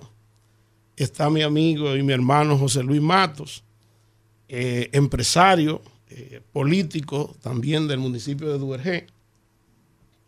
Y está eh, el amigo y hermano de Agoberto Rodríguez Adames, que fue tres veces senador. El eterno senador. eterno senador desde el 98 eh, hasta el 2006. Creo que ahí salió. Él tiene tres periodos como senador, pero tiene también tres periodos aspirando que ha perdido. O sea que en el 2010, el 2006 perdió, en el 2010 también perdió y en el 16 perdió. O sea, él está aspirando otra vez. Es eterno aspirante y es el senador histórico, como lo llamamos los compañeros. Eh, eso es la competencia. Ahora, ¿cuál es la posición de Sócrates? Inmediatamente salimos con nuestro proyecto. Realmente en la puntera habemos dos personas. Estamos Dagoberto y estoy yo. Pero la gente realmente de independencia parece que necesita y quiere cambio. Y quiere que lo que ha ocurrido con Luis se refleje en nuestra provincia. Si ven los sondeos, si ven las encuestas, ustedes van a ver que nuestra candidatura en este momento en la provincia de Independencia es la candidatura que prefieren los diferentes municipios. Porque cuando llegamos, así la gente lo está demostrando. En el mismo Duvergé, la gente de Duvergé hoy prefiere la candidatura de Socratín senador. Jimaní, la gente prefiere la candidatura de Socratín senador. Nosotros ahora en esta semana tenemos lo que le llaman es la ruta de madres. Y como lo estamos haciendo en cada comunidad, todavía no hemos terminado. Todavía nos faltan tres municipios por completar la ruta de madre. Pero nuestro interés, como le hemos dicho a la gente, no política tradicional. Busquen en mí el desarrollo de sus comunidades, el desarrollo del deporte, el desarrollo del turismo, el desarrollo de la educación, el desarrollo de la agropecuaria y el desarrollo del comercio. Los dos comercios, el comercio mínimo de nosotros allá como provincia, como pueblo. Pero recuerden que tenemos un comercio muy grande, que es el comercio binacional que está en Jimaní. Nosotros ahí tenemos dos proyectos grandes, que es la construcción de una zona franca, porque yo tengo los empresarios que van a invertir en esa zona franca, que son mis amigos, y ya están en la lista para ellos hacerlo. Eso es a nivel de zona franca. Pero a nivel de puerto seco y de manejo de mercancías, Jimaní también tiene el espacio y tenemos los terrenos para que sea el logístico de toda la mercancía que puede entrar por el sur de Haití. Los mercados están malos en este año, porque las bandas de Haití interfieren con el mercado de Jimaní. Pero yo entiendo que ya después que se, Haití solucione el tema de las bandas, el comercio va a seguir fluyendo y va a seguir trayendo riqueza a esas dos provincias pobres de la frontera sur, que es Elias Piña y que es Jimaní, y que va a traer muchos empleos, porque el desarrollo de Jimaní verdaderamente está mezclado a su comercio binacional. Perfecto. Bueno, perfecto, ya creo que nos ha quedado un, poquito más claro quién es el señor Sócrates. Ojalá y que allá la provincia ha quedado clarísimo. La provincia de Independencia esté escuchando este un mensaje. empresario. ¿eh? y, lo siento orgánico, eh, lo siento orgánico. Sócrates tiene que tener cuidado de que Dago no lo anestesie. Acuérdate que Dago es médico anestesiólogo. Dago y yo somos hermanos. Eh, realmente yo no salgo de la casa de Dago. Cuídese entonces. Porque somos amigos y nos abrazamos y todo, pero pues, realmente pues la política es así. Yo creo que él, no, no, él, realmente sabe el por qué yo estoy en política. Una ah, pregunta, ¿el partido se va a reservar esa candidatura? O la va a someter a, primarias? Hasta donde yo tengo entendido, eh, las primarias son encuestas. Eh, hasta donde tengo entendido, la candidatura no la van a reservar. Eh, hasta ahora mismo, el interés del gobierno es que se trabaje. Y trabajar es llegar a las masas y tratar de buscar a los inconformes y tratar de buscar a la gente del otro partido que está inconforme y, e inscribirlo la cantidad de gente del PLD, de otros partidos, que se han inscrito a través de nuestra precandidatura porque ven algo diferente y porque necesitan realmente el cambio, eh, son inmensas. Nosotros pertenecemos dentro del partido a lo que es el sector externo y nosotros ya vamos por más de 1.500 inscripciones de gente que no eran del partido. ¿Usted está preparado con su logística para toda esa gente de independencia que viven fuera del, de la provincia que vayan a votar el, día de las elecciones? Le voy a decir algo, uno de los pueblos de los municipios y distritos que más insiste en el tema de, del galope eh, son los Batelles y Cristóbal. Tú sabes que más del 50% de la gente de los Batelles ya no vive en los Batelles porque los Batelles no tienen espacio. En los Batelles nada más están las casitas, un, una pequeña, un pequeño play, pero no tienen espacio. Entonces ya la gente de ahí vive en los sectores marginales de aquí de la capital, como es Jaime. Y esos son una de las comunidades que cuando llegan las elecciones hay que meterle cuatro, cinco y seis autobuses para que puedan ir a votar. Ojalá que algún día la Junta Central Electoral entienda que hay que darle transporte a los ciudadanos para que se desplacen a sus pueblos, sea de Jaina o sea de allá del este. Tú sabes la cantidad de personas, por ejemplo, de Mella, que vive en Punta Cana. Eso es enorme y la Junta no da ningún tipo de facilidad para que esas personas vayan a votar. Yo creo que el país debe pensar bien que cuando se hacen las elecciones, el individuo necesita una ayuda quizá para desplazarse a sus municipios y a sus comunidades a echar el voto. Pero también esa es una, una labor que hacen los candidatos y los partidos de llevar a su gente a votar. Por eso le digo, en los partidos se llama el galope y eso tiene su presupuesto para hacer eso porque hay que pagar el minibús. La logística. La logística del transporte. es una de las actividades eh, de más presupuesto dentro del sistema electoral dominicano. Es verdad que para ser senador de la República y lograr el, éxito, el triunfo electoral, se necesitan más de 100 millones de pesos. Bueno, la provincia de Independencia no es tan grande. Allá apenas hay 30 eh, mil votantes, 40, inscritos quizás 50 mil personas. No es tan grande, 12 comunidades. Pero quizás usted está diciendo un número que quizás duplica la realidad. Pero verdaderamente en comunidades como la de nosotros, que te piden quizás un medicamento para la presión, un medicamento para la diabetes, que te piden un transporte para la capital, que tú tienes que dar dos mil pesos, que te piden para que tú le surta una paletera, o que te piden que no han comido nada y que le deje algo para la comida. O sea, hay todo tipo de necesidades. Y, y, en un pueblo donde hay todo tipo de necesidades. Tiene que haber todo tipo de respuesta. Todo tipo de respuesta. Y tienen que haber los bolsillos responsables para que tú puedas caminar los diferentes municipios y dar la cara, como ellos dicen. La política, compadre. Don Sócrates Méndez Ramírez, aspirante a la senaduría por la provincia Independencia por el PRM. Muchísimas gracias por habernos visitado a nuestra casa aquí en el rumbo de la tarde. Un placer, gracias a ustedes por permitirme expresarme aquí en su programa. Bueno, éxito. Yo también soy amigo y hermano de Dagoberto, pero usted me ha impresionado, se lo confieso. Estamos a la orden, estamos a la orden. Le dije que te, el amigo Lago, lo puede, eh, eh, eh, ¿cómo se llama? anestesiar. Sí.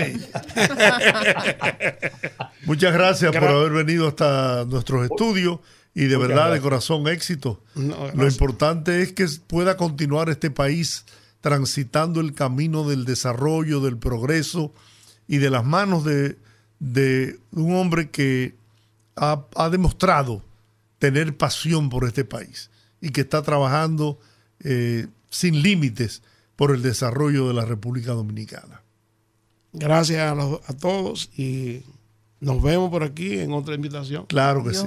¿Cómo, Vamos a la pausa, regresamos en breve para que el pueblo hable.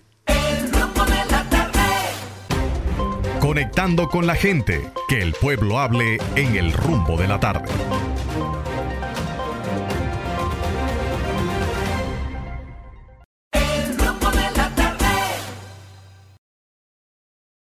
809-682-9850. Repito, 809-682-9850. Las llamadas internacionales sin cargos en el 1-833-380-0062. Buenas, rumbo de la tarde. Adelante.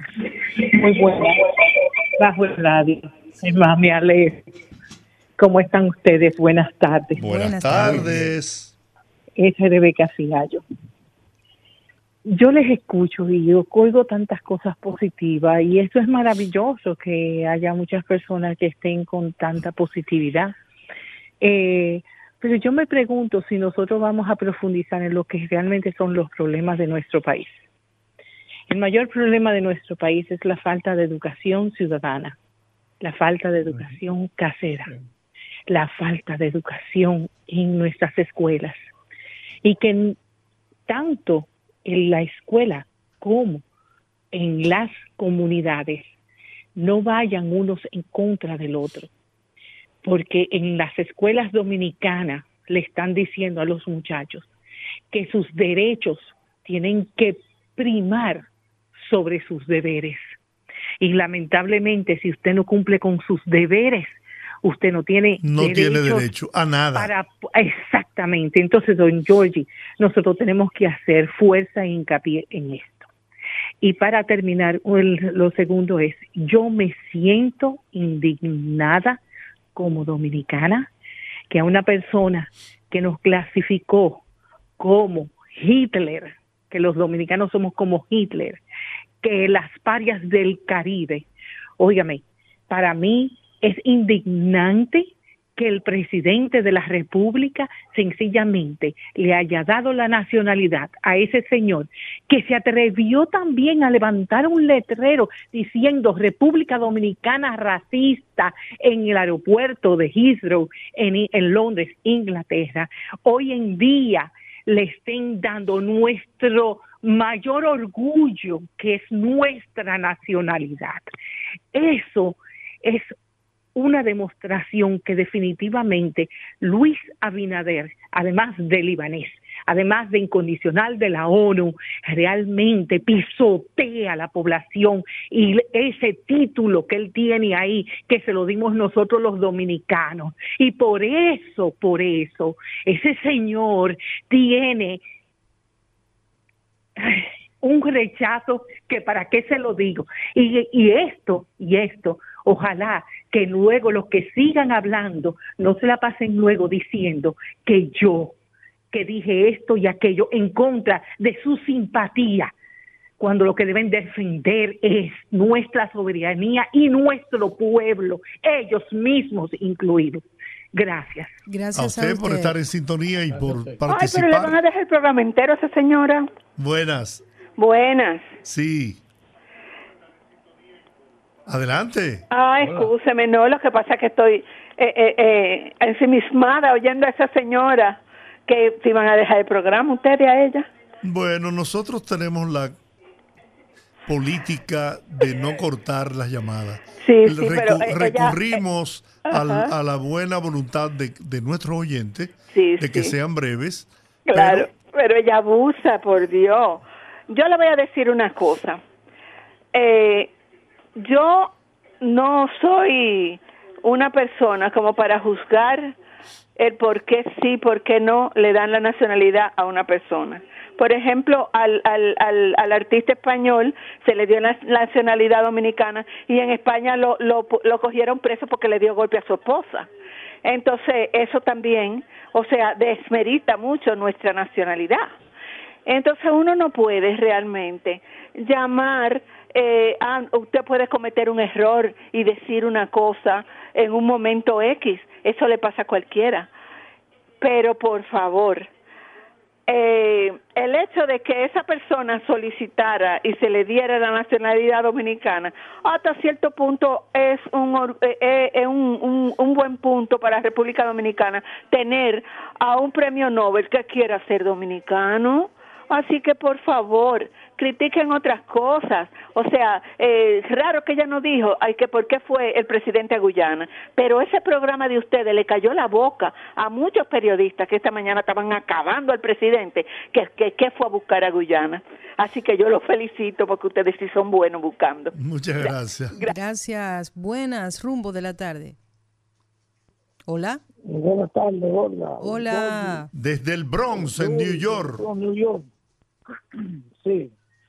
Eh, oigo los, cañones, la señora llamó, que porque ella que no vayan a decir que ella dijo, que no dijo. Lo que yo no lo voy a oír a ella decir nunca, cuando Leonel Fernández se tiró su foto en el palacio con Arturo del Tiempo Marqués, que fue peor que el que hizo Vargas Llosa. Eso yo no lo oí a usted ni lo he oído nunca, señora.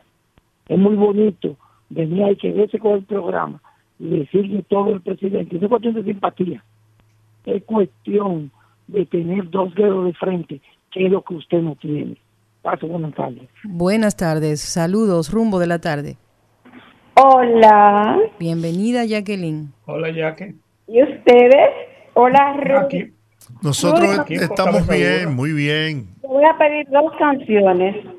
Una para mí y una para dedicársela a Teodoro, que cumple años el sábado, igual que yo. Dímela, dímela de ahora. Una se llama... Eh, ¿Cómo que se llama? Ma- Ah, mándamela, por, el- mándamela por el WhatsApp. te la voy a mandar por el WhatsApp, pero hay una que es de Rafael Solano. Ah, bueno. Ok, Te la voy a mándamela mandar por el WhatsApp. Se la voy a mandar por WhatsApp, sí. Perfecto, Bueno, perfecto. a la señora que llamó, que ella dijo que ojalá y no llamen para criticarla a ella. Lamentablemente yo lo siento por ella, pero yo sí la voy a criticar. Yo no sé si ella se acuerda que aquí hubo un señor que se llamaba Figueroa Agosto, que tenía no se sabe cuánto nombre y cuántas cédulas. Para tener una cédula dominicana hay que ser dominicana. ¿Y quién le dio la nacionalidad? Su querido amiguito al que ella defiende. Aquí estaba Arturo del Tiempo Marqués que está preso por sinvergüenza, ratero y ladrón en, en, en España. ¿Y con quién se respetó? ¿Y quién tenía cédula también? ¿Y un carnet de, de eso de militares, qué sé yo? Ese señor. ¿Y quién se lo dio? Su querido presidente. Entonces, señora, hasta donde yo tengo entendido, lo único que este señor ha criticado es la- la- el asunto de los haitianos. Ese señor no ha sido ni, ni narcotraficante ni ha robado, lamentablemente para usted. Entonces, el día que los nacionalistas de este país defiendan su nación, defiendan su estado, defiendan su país, de los ladrones que se han llevado todo en el bolsillo, de los que han entregado el patrimonio de este país, que desbarataron muchas empresas que eran del Estado. El día que ella critique eso, ese día nosotros le hacemos caso y también criticamos. Mientras tanto, cállese la boca y no va tanto. Buenas tardes. Buenas. Bueno. Eh, equipo, saludos. Hola. Uy, saludos por aquí, hermano. Alegra ¿Cómo está todo? Bien, mira, yo realmente, la gente tiene que saber que hay una agenda mundial que quiere que la isla sea una sola. Eso está claro, creo que muy poca gente puede dudar de eso. Entonces, muy fácilmente la gente se confunde con tanta publicidad. Y no voy a decir que Vargas Llosa se haya confundido, pero yo sí pienso que es mejor tenerlo a él como amigo, ya sabiendo el tipo de, de publicidad que nos puede dar y además el tipo de personaje que él. O sea que sabemos que él tenerlo a favor nos conviene más que tenerlo en contra. Entonces, en ese sentido veo bien la estrategia de acercarlo al país, sabiendo nosotros también que todo el problema haitiano no es un problema ni de este gobierno, ni del otro, ni del otro. O sea, cada uno ha hecho tal vez su parte, pero tenemos una presión internacional que cada vez que, que, que se le tira una foto a un haitiano es en primera plana que sale en, New York Times.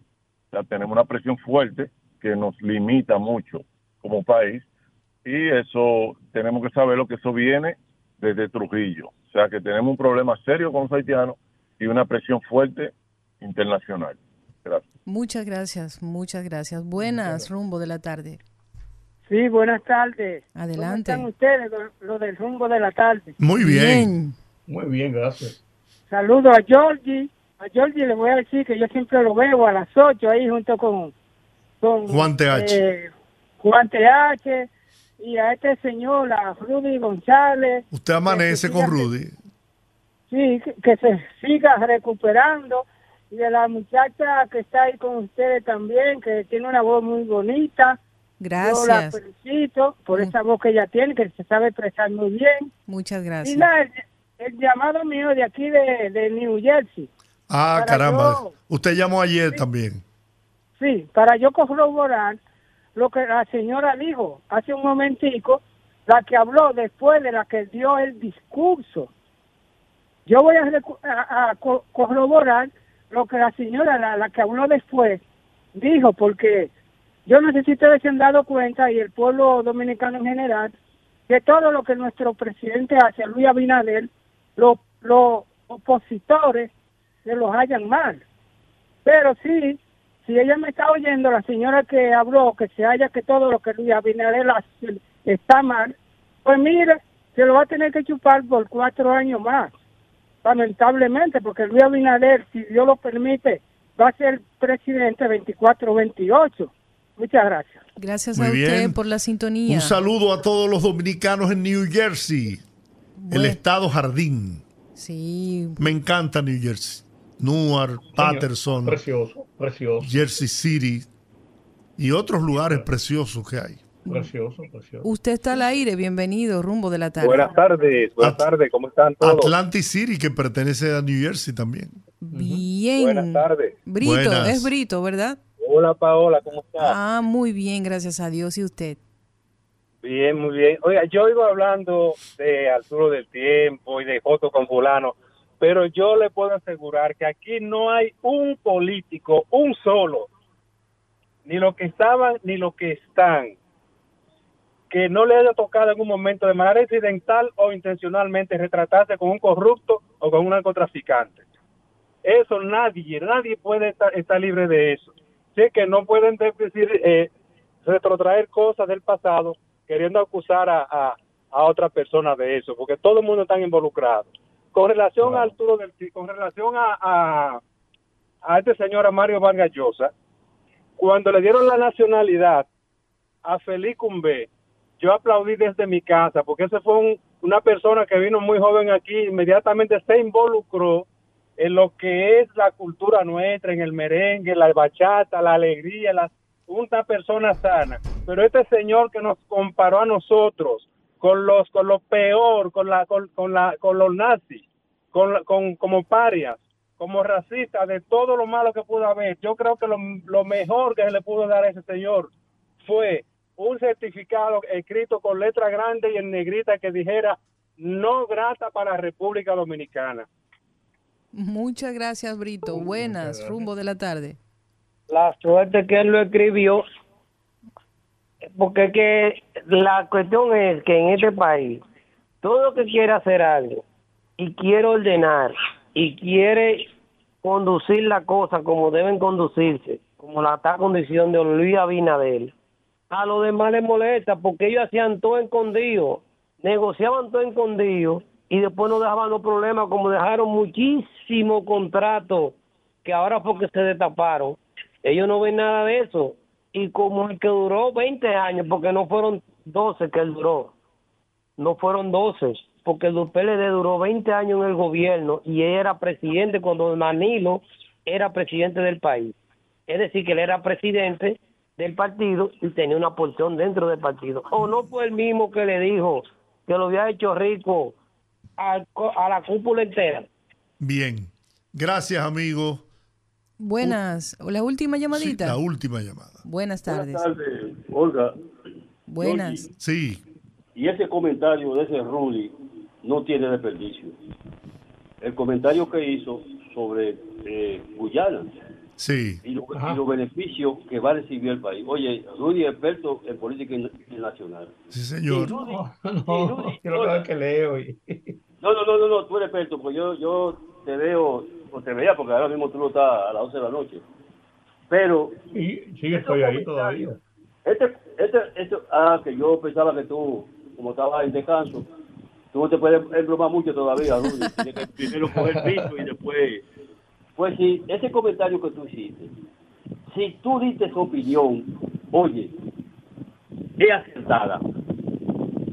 Porque muchísimos criticaron esa relación que hizo eh, este gobierno eh, con el embajador y la relación eh, internacional que, hice hizo a, nivel diplomático. Sí. Y si tú hiciste ese comentario, Oye, que no tiene desperdicio, hay que, hay que creer eso, porque si se lo dijiste tú, lo dijo un poder. Que la pases bien. Muy bien. bueno, terminamos por hoy, don Rudy, Olga. Eh, mañana estaremos aquí y como eh, mencionaron a Félix Cumbé, que le habían otorgado la nacionalidad y yo creo que sí, que muy merecida. ¿Qué les parece si terminamos este programa de hoy llenando de bendiciones a este pueblo, pero con un merengue con Félix Cumbé que, se di, que dice el gatico? Cuidado que hay mucho Ah, aquí, sí. gatico. Hasta mañana.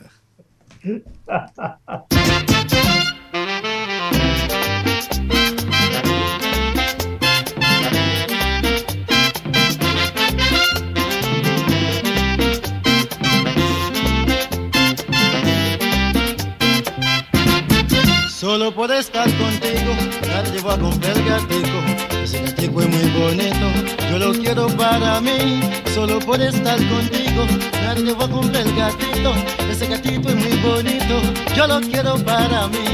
Dígame qué precio tiene, yo se lo voy a comprar. Un gatico tan bonito, no puede vivir así. Dígame qué precio tiene, yo se lo voy a comprar. Un gatico tan bonito, no puede vivir así. Aníbal Bravo, compra tu gatico.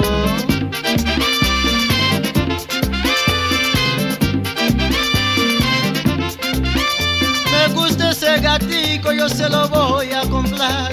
Me gusta ese gatico, yo se lo voy a comprar. ¿Qué precio tiene? Yo se lo compro. ¿Qué precio tiene ese gatico? Yo se lo compro. Si tú me vendes ese gatico, yo se lo, eh, yo se lo,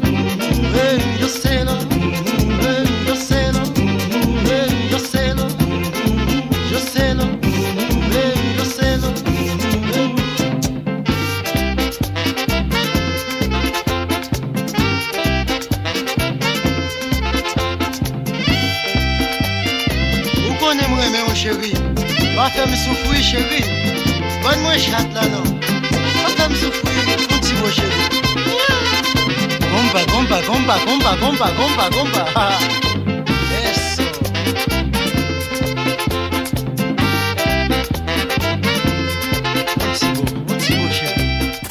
Rumba 98.5, una emisora RCC Media.